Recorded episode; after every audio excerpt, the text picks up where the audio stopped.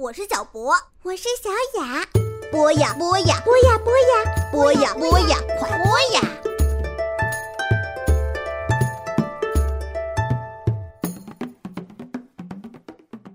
嗨，亲爱的小朋友们，欢迎收听博雅小学堂。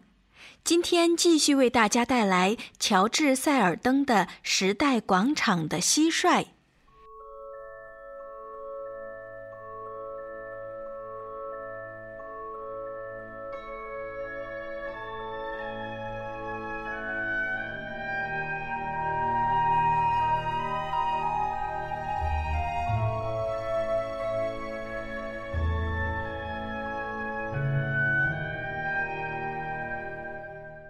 柴斯特没有等上多久，才不过几分钟吧，塔克就跳着进了报摊里面，登上了板凳，爬上了架子。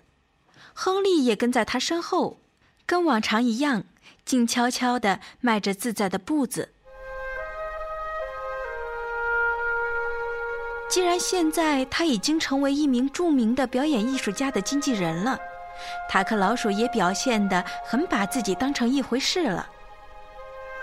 晚上好，柴斯特，请原谅我要做一点提醒。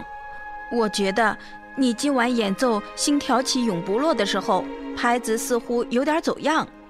你知道，你可不能因为正处在巅峰时期就任凭自己松懈了。好了，我们这就开始练习吧。柴斯特爬出火柴盒。我跟亨利打个招呼都不行吗？打招呼，那就打呀！嗨，亨利！嗨，柴斯特！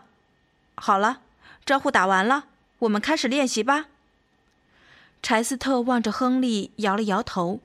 这只猫也微笑着眨了眨眼睛。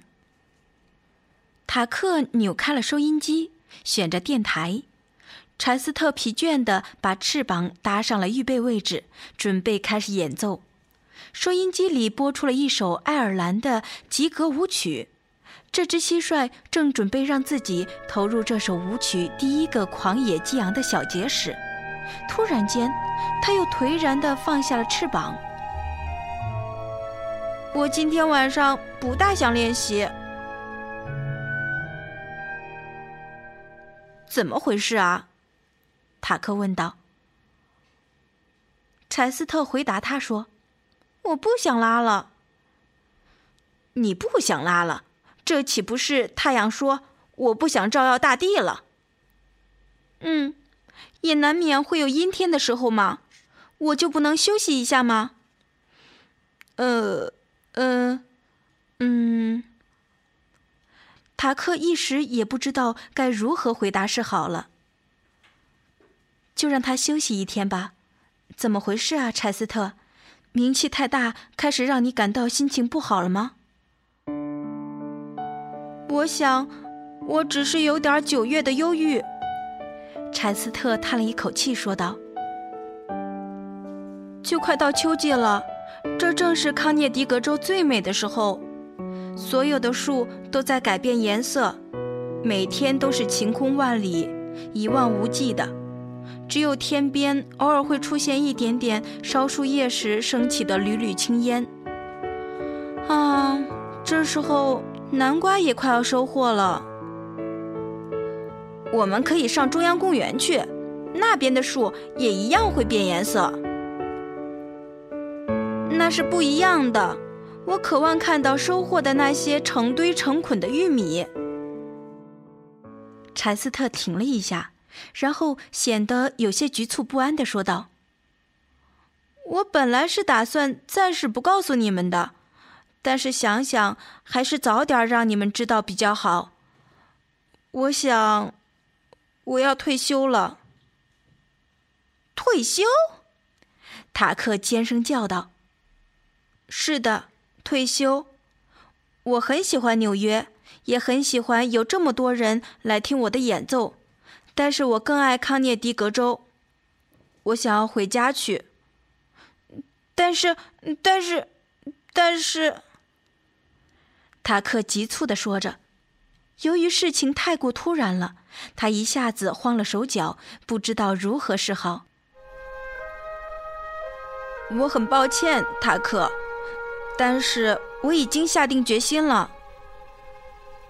可是，那玛丽欧怎么办呢？他只希望我快乐。他说，要是我觉得痛苦，他宁可我根本就没有来纽约。但是还有那许多的人呢，所有因为你演奏而得到快乐的人，他们会多难过呀？他们又该怎么办呢？塔克激动地挥舞着前腿。在康涅狄格州，我的演奏也同样带给许多人快乐。哼，那你说说，看那会是谁呀？塔克不屑地说道。哦。有土拨鼠、雏鸡，还有鸭子、兔子，以及所有住在草原上或是小溪旁的每一个生命啊！曾经有一只牛蛙告诉我，大概除了它住在那个池塘的雨声之外，它最爱听的就是我的音乐了。还有一次，有一只狐狸追着一只兔子绕着我的树桩跑，我一演奏，它们就都停下来聆听我的音乐了。结果怎么样了呢？兔子就逃回它的洞穴里了。就在狐狸再度追捕兔子，快要追到的时候，我开始演奏起狐狸最喜欢的歌，结果它就停下脚步欣赏起来了。像这样的事，就不是我能在地铁车站里为任何人类做的了。这可说不定。亨利，你也说点什么呀？劝劝他留下来嘛。是啊，亨利，你怎么看？亨利猫一动也不动地坐了好一会儿，它的胡须摆动着，这表示啊，它正在努力地思考。我的意思是，既然柴斯特的一生是他自己的，他就应该去做一些他想做的事。如果成名只是让他觉得不快乐的话，那成名又有什么意义呢？也有别的人是从他们的事业的高峰上退休下来的。不过，我也要说句真心话，他要是真的离开了，我可是会非常难过的。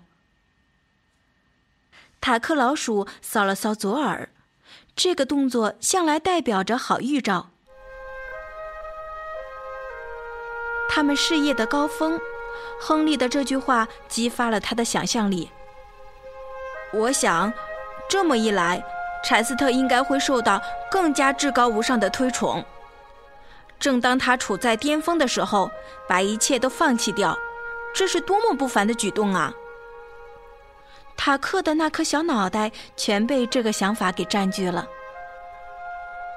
哦，我现在明白了。正当他立于成功的高峰，也就是你所谓的事业的高峰吧，是不是？没错，亨利一面说着，一面朝着柴斯特咧嘴笑了笑。在他登上成功的高峰这一刻，他竟然消失了。报纸会发狂的。他在哪里？他上哪里去了？没有人知道。他只留下了美好的回忆。哇哦，多感人，多美呀！塔克在架子上来来回回的跑着，说到这儿的时候，他的声音哽咽了。好了，亲爱的小朋友们，今天的时代广场的蟋蟀啊，就先告一段落了，我们下期再见吧。